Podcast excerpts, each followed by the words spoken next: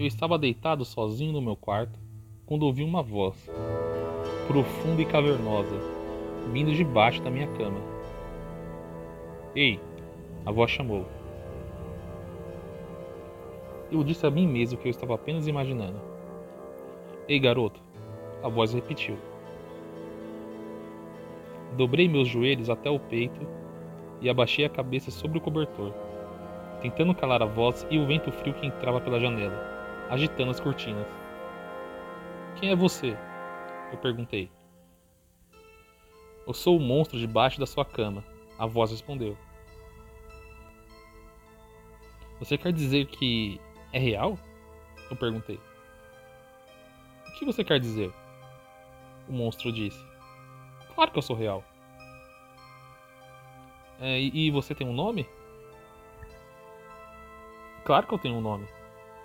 Ah, e qual é? Chico. Chico? Sim, o monstro disse. Algo errado nisso? Não, quero dizer, eu não sei. Não é um nome de monstro. Bem, meus pais não queriam que eu fosse um monstro. Sério? O que eles queriam que você fosse? Um dentista. Isso é engraçado. Eu disse enquanto começava a sorrir. E o que os seus pais querem que você seja? Me perguntou o Chico. Ah, eu não sei. Ei, Chico. Sim? Você não vai, tipo, me assustar ou algo assim? Ah, por que eu faria isso? Bom, você é um monstro, não é? Bem, sim, claro que sim. Mas isso não significa que eu assuste crianças pequenas. Mas pensei que esse era o seu trabalho. É o meu trabalho, assustar pessoas sim. Mas apenas pessoas más, ele respondeu. E eu sou uma pessoa má? Não, mas você não é o único que está aqui para assustar. Quem, quem você está aqui para assustar?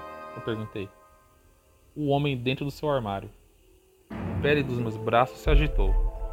Eu queria perguntar o que ele queria dizer, mas fiquei em silêncio ao ouvir um barulho vindo do armário. A porta se abriu e eu pude ouvir passos suaves vindo em minha direção pelo chão do quarto. Não ousei espiar pelo cobertor. Os passos pararam e eu pude ouvir uma respiração pesada ao meu lado.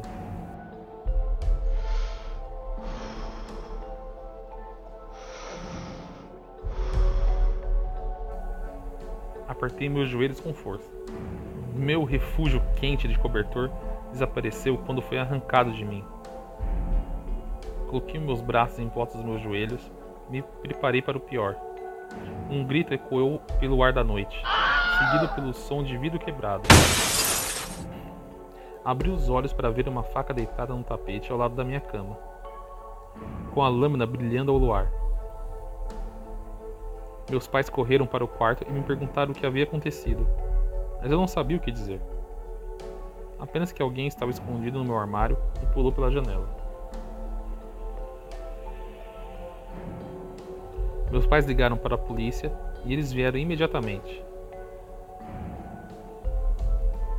Eles pegaram um homem chamado Roberto Pereira, correndo pelas ruas e alguns quarteirões de distância. Ele estava coberto de sangue e cacos de vidro. Encontraram com ele um carro abandonado e lá fita adesiva, faca e uma câmera de vídeo. Pelo que eu ouvi, o advogado do Roberto usou na defesa que ele estava insano. E atualmente o Roberto está preso em uma instalação mental estadual para criminosos com problemas mentais. Nunca mais ouvi falar do Chico, o monstro. Mas o policial que prendeu o Roberto me disse que ele dorme no chão da instalação. Ele diz aos médicos que tem pavor de Chico, o monstro debaixo da sua cama.